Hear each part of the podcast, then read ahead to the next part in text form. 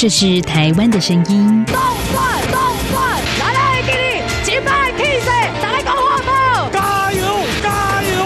这也是台湾的声音。还有多少声音没有被听见？发噩梦的是遇到自己的朋友、自己一些队友，自己虐待。未来你打算在台湾定居吗？呃，可以的话当然定居嘛。这边怎么说也是一个民族自由的地方。每个人都有可能变成那小部分人。你没有公益，你不能维护基本的人权，那你就没有完全的安全。在这狂乱的年代，思考让我们自由，就要听晚报，听见新闻之外。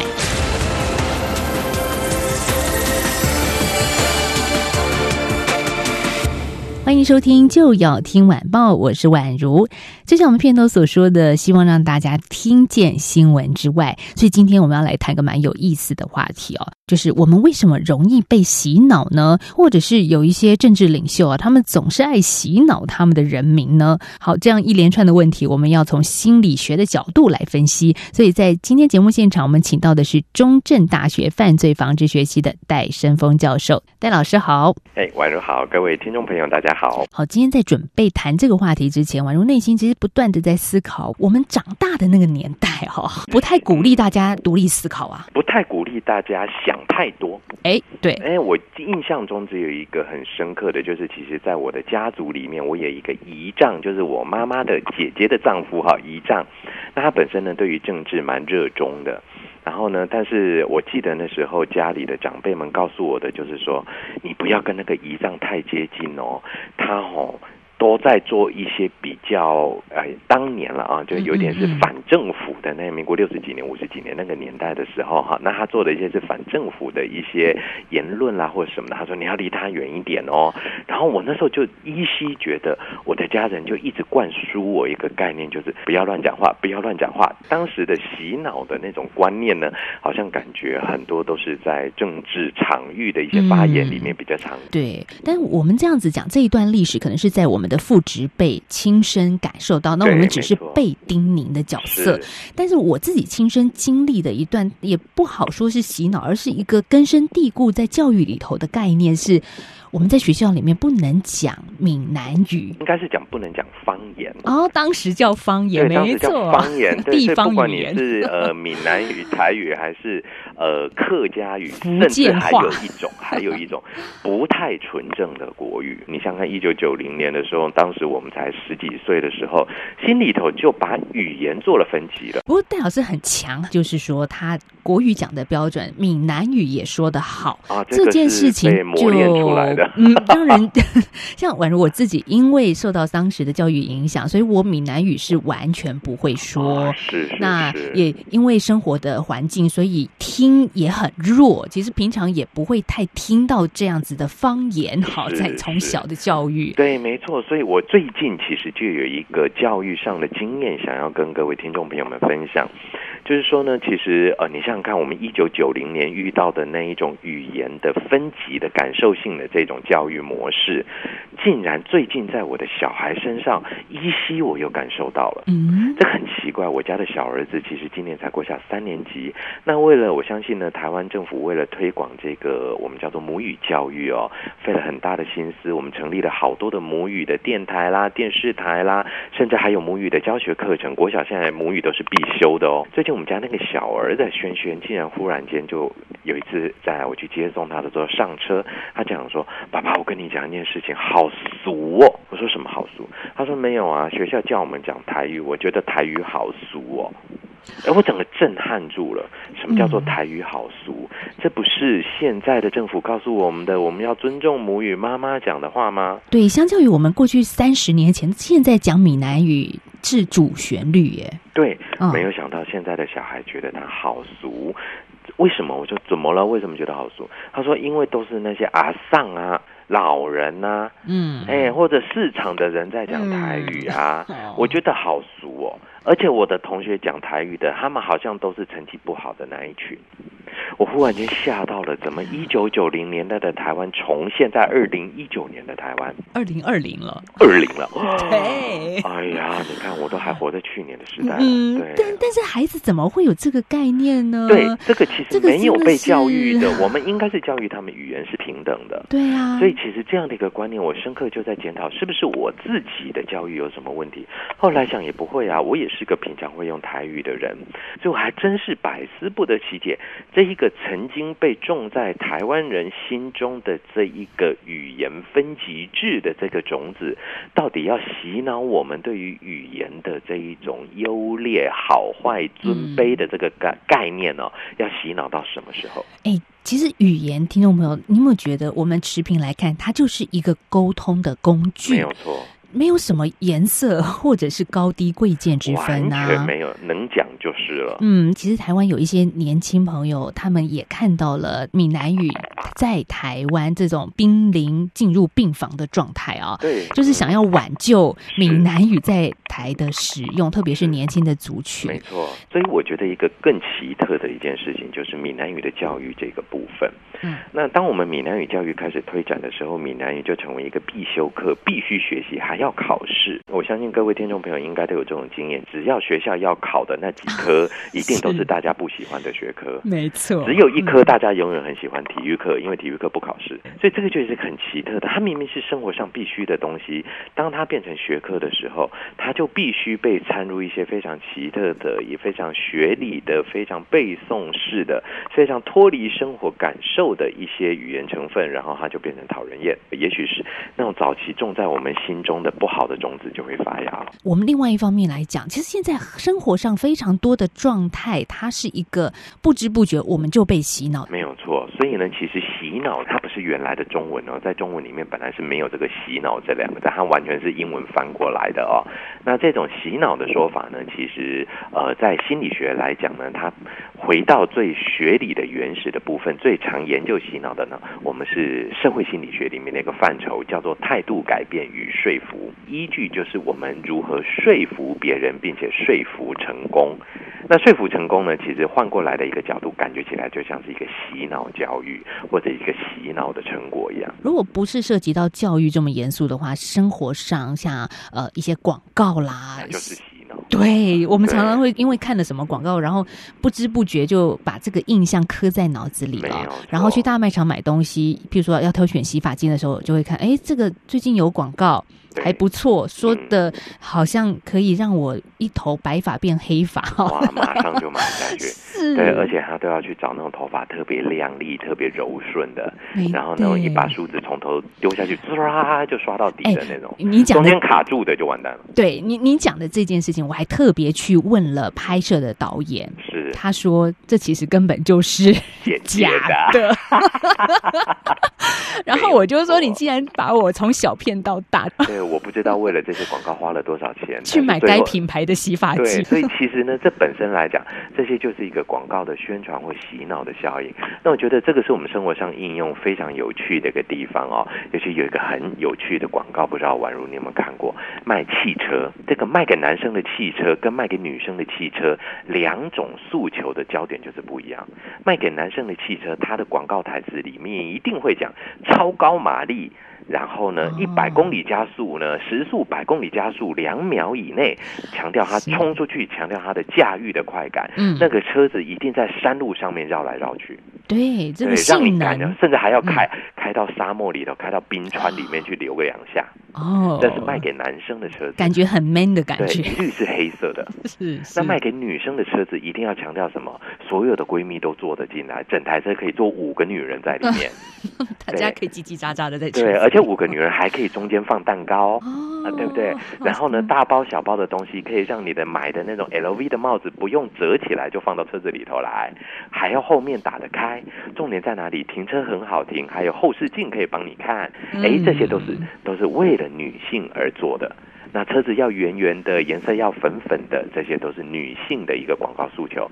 所以其实这一些的线索呢，无时无刻呢不透过这些视觉的讯息型的，或者是听觉的线索呢，进入到我们的大脑里面，慢慢的洗，慢慢的洗，慢慢的洗，我们就渐渐的接受了这些讯息。所以当男生去买车，大概看的就是这些马力啦，什么什么；女生去买车，看的大概就是操控的便利性啦，或者是这种合家同乐性啦，这些部分就可以出看得出来了。嗯，对，其实这也提醒到最后一点哦，我们其实现在不是说资讯单一化的时代是非常多，现在在台湾，但是大家变得好像比较懒得思考，好像不知不觉中呢，就让这么多的讯息透过像懒人包啦这样子的概念给窄化了。们这一些接收讯息的人呢，也要负一点责任。嗯，怎么说呢？其实广告不外乎都是用一些旁支线索来告诉你这个东西有多好啊。比方说，我们今天一个头发是梳子从头梳到尾，嗖就滑下来，这其实是一个旁支的线索，跟你的头发的发质一点关系都没有。你如果头发够稀疏的话，只剩两根毛的话，它一样可以掉到底，而且速度更快。对，所以呢，重点在哪里？我们都会刻意的忽略掉一一些重要的中心讯息，而去注意旁支的讯息。这时候呢，这一些我们讲说的洗脑的工具呢，这些技巧就渐渐的渗透到我们的脑袋里面，完成它对于我们说服跟行为改变的一个重要的功能。所以呢，换个角度上面来讲，比方说学习语文这件事情来讲好了，我们可能都会忽略了语文本来其实就只是拿来沟通用就好，讲得通就是好语文。但是我们可能会注意什么东西呢？为什么这个语言只有这些人在讲？嗯，为什么这个语言呢只有南部在用，北部都不用？那为什么这些语言呢只会产生在阿丧的身上，不会产生在爸爸妈妈的嘴巴里？那这些时候呢，小朋友可能就会渐渐的从这些周边线索去对这个讯息来做解读，反而产生严重的一些洗脑或者是偏误的认知。嗯，没错。下个阶段会继续聊的话题是，我们在此时此刻其实还是看到有一些国家或地区，他们希望把。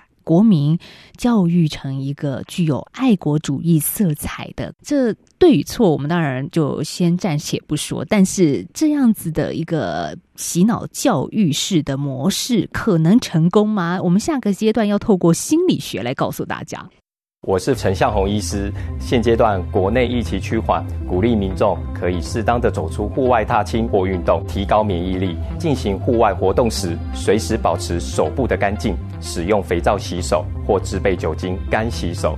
在户外通风良好的场地，也要适当维持社交距离。建议随时携带毛巾，避免直接用手触摸眼、口、鼻。户外活动回家后，请尽快换上干净的衣服。有政府，请安心。资讯由机关署提供。有的时候，我们以学历断定高下；有的时候，我们用肤色区分他人；有的时候，命运不是自己主宰。每周一到周五晚间六点半到七点，就要听晚报与您聊新闻、谈生活、听故事，打破同温层，听见另一种声音。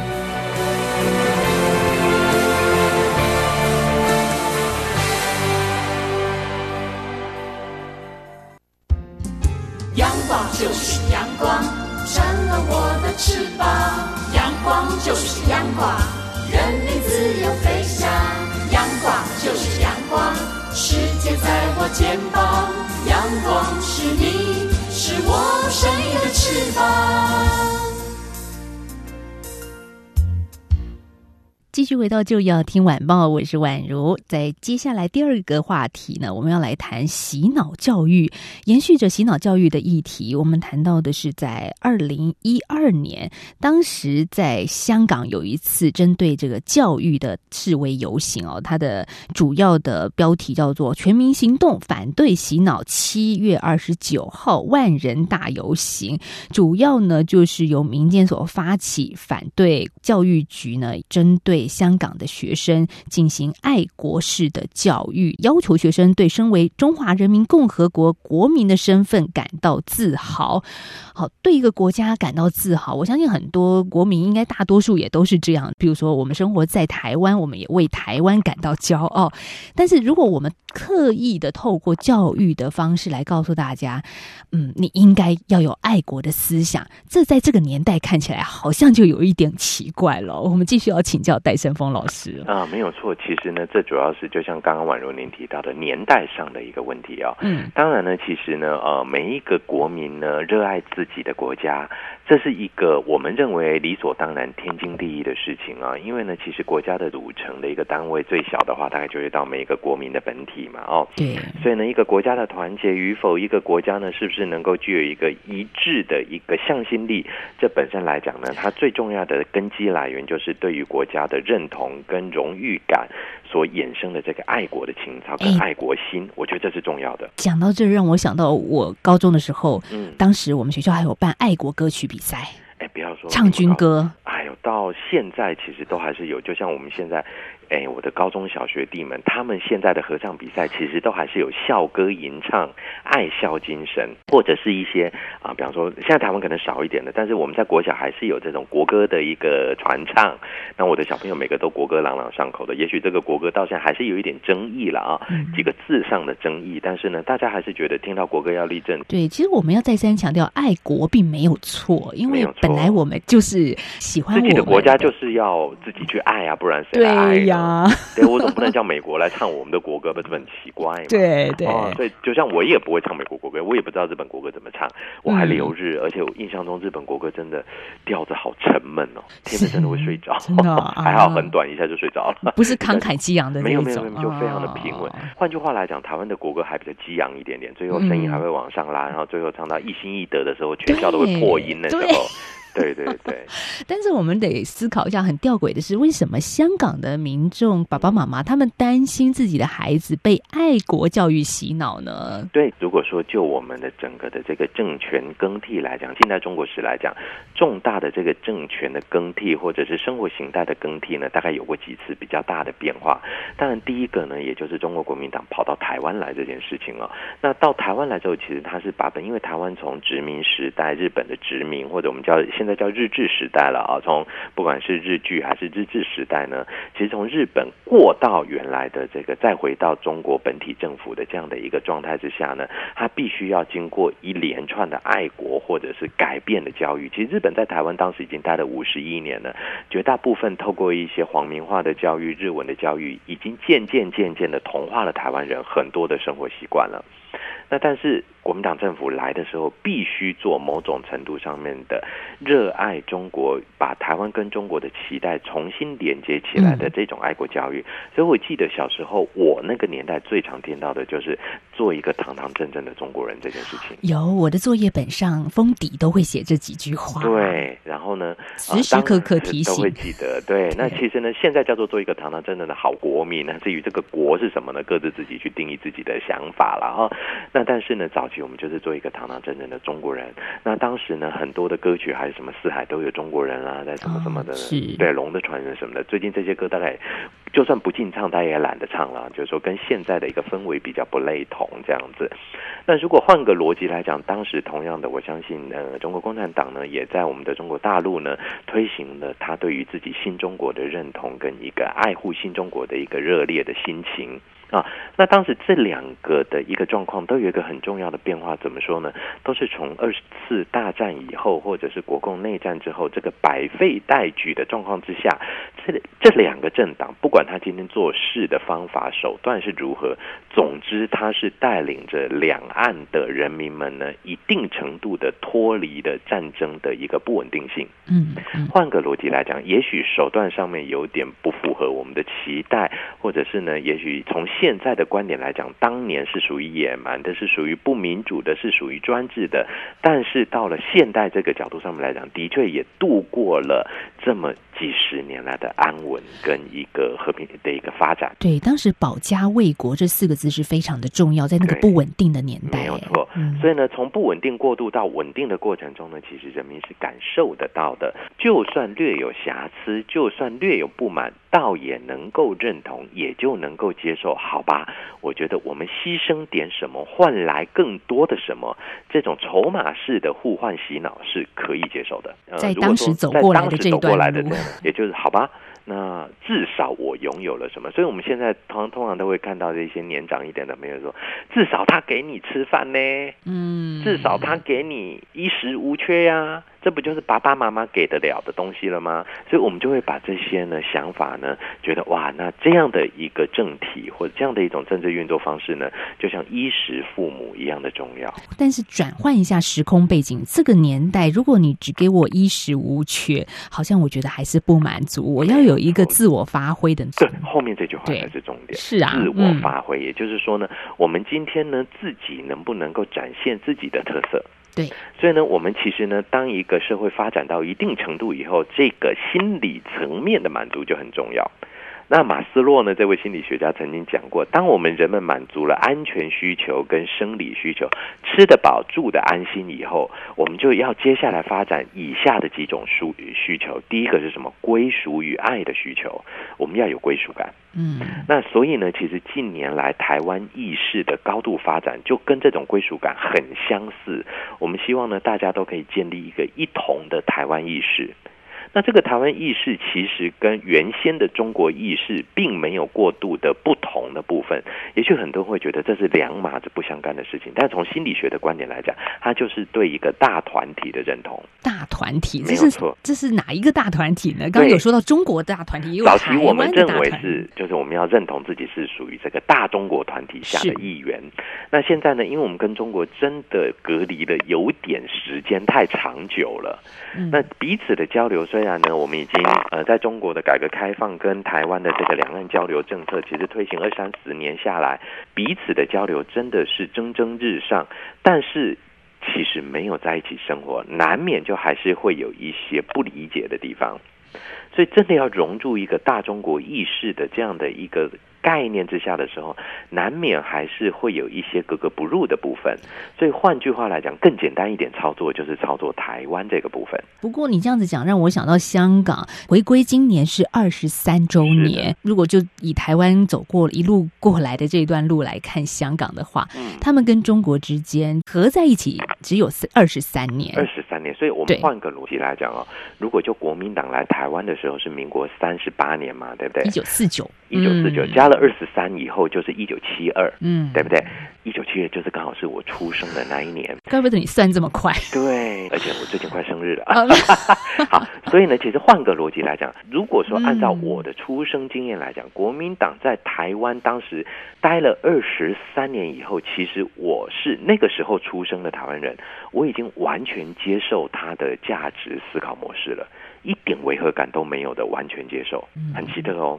但是为什么香港的朋友在二十三年之后，却对这样的一个价值观念是采取全盘否定，或者是大部分否定的一个想法？这就是值得玩味的地方了。对我发现一个国家的领导人哦，很重要的是要去上一下心理学的课，懂得他的民众在想些什么。如果纯粹从一个洗脑式的教育、高压的统治，说真的，民众可能啦，短时间是一个暂时屈服的状状态，但是这只是表象啊。没有错，当这种洗脑式的教育的初步，如果说我们想看到的是行为改变的结果。那我相信行为改变是很简单的、比方说，我举这跟我们贴身的例子来讲好了。我们最近刚刚哎，就是暑假嘛，哦，要送成绩出去。那其实呢，不管你怎么教，班上总会有几位冥顽不灵的同学，爱来不来的同学，考试成绩不好的同学。其实很简单呐、啊，我只要跟他讲，总之你没有把作业补齐，我就是当掉。嗯，成绩在你手上，你要不要决定在你。你知道吗？哇，我最近收到的作业成果之丰硕的，写的整整齐齐、漂漂亮亮、干干净净的，然后呢，那笔记本整本装订的好好的。啊，你为什么不从一开始就好好写？根本没这个困扰。然后呢，被老师稍微威胁一下，乖的二五八万的就写的好好的，因为成绩在那边。但是他们的心里应该很不爽吧？没有错，他可能觉得 我就是欢你这个学科，可是我为了你这个学分，好吧，我就做吧。嗯，假装一下。对，没错，就这两这几个字了，假装一下。所以呢，其实身为老师来讲，我都会再把他们请过来。如果你今天呢真的是交作业的，你我就再请过来。谢谢你，你写了这么多的作业，辛苦你了。但是你要思考一件事情：如果你从一开始你就跟老师好好沟通，一开始我们就有沟通的机会，会不会不走到这一步来？嗯，那我这时候呢，用的方法，让彼此去思考的方法，不管今天是对于学生、对于老师，都是另外一种思考的点，让他去觉得说，我们中途有很多可以谈的机会，而学生也会觉得，哦，对，原来是我放弃的这些机会，是不是未来我更能够把握机会，好好的表达我自己？当这样子的一个沟通管道建立以后，我会发现他的说服的效果比较能够走到心里去。嗯，不过你刚刚说这种表面功夫哦，也。让我想到这个表面的转变。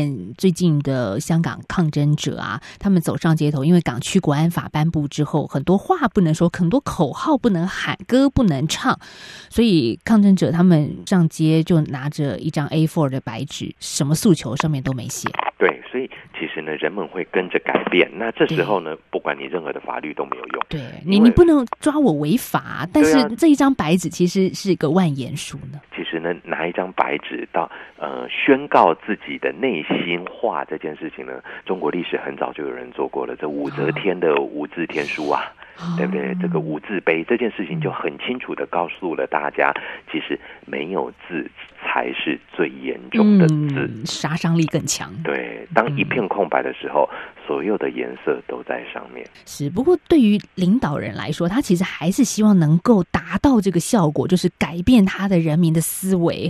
好，对，但是现在改变的是行为，而不是思维呀。我们再回过去，国民党的老路洗脑，对香港有用吗？其实呢，从这个角度来讲，我个人认为是没有用处的。理由在哪里呢？因为香港本身的民主法治的思维，在一般的教育跟成长历程中，已经是深入根底内的了解。所以其实呢，在我认识的非常多的香港朋友里面呢，我们必须要从一件事情下去下手，就是香港的朋友们，其实他本身来讲就具有相对于不同于一般中国特色思考，或者是相对于不同一般台湾特色思考的某一族群的朋友。如果我们今天可以认同香港人就是香港人，台湾人就是台湾人，中国人就是中国人，大家都在中华系统之下。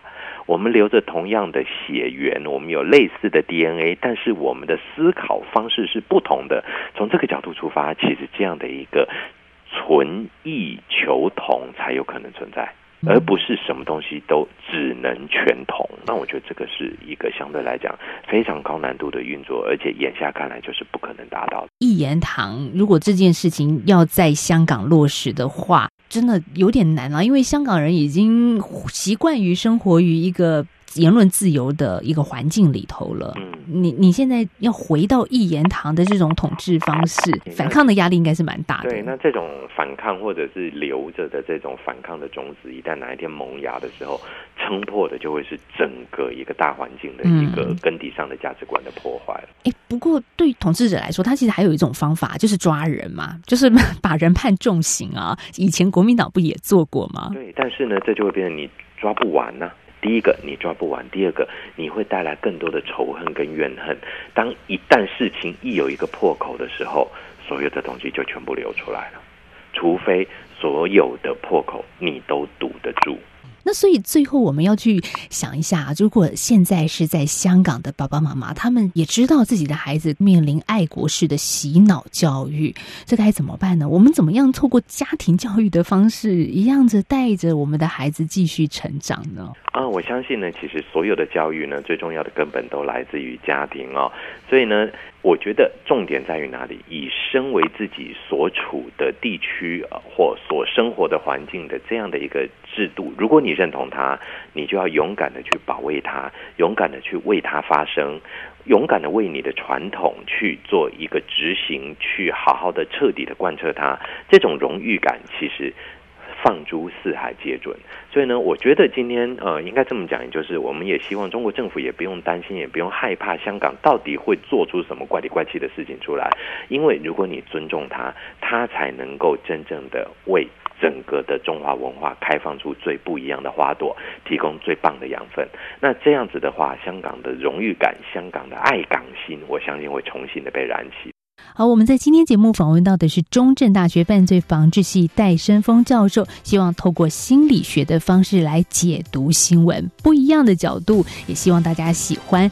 在今天录音之前，宛如听到一个好消息哦，就是我们节目的 Podcast 的后台的点阅数字统计其实颇高的，也谢谢我们新的朋友，来自 Podcast 的听众。那不管是新听众还是老听众，都欢迎大家可以加入我们的脸书粉丝团，有意见可以直接在上面留言，在脸书上或者微博上可以搜寻宛如粉丝团，或者是来信 w a n at r t i dot o r g dot t w。今天节目进行到这了，我们明天再聊，拜拜，拜拜。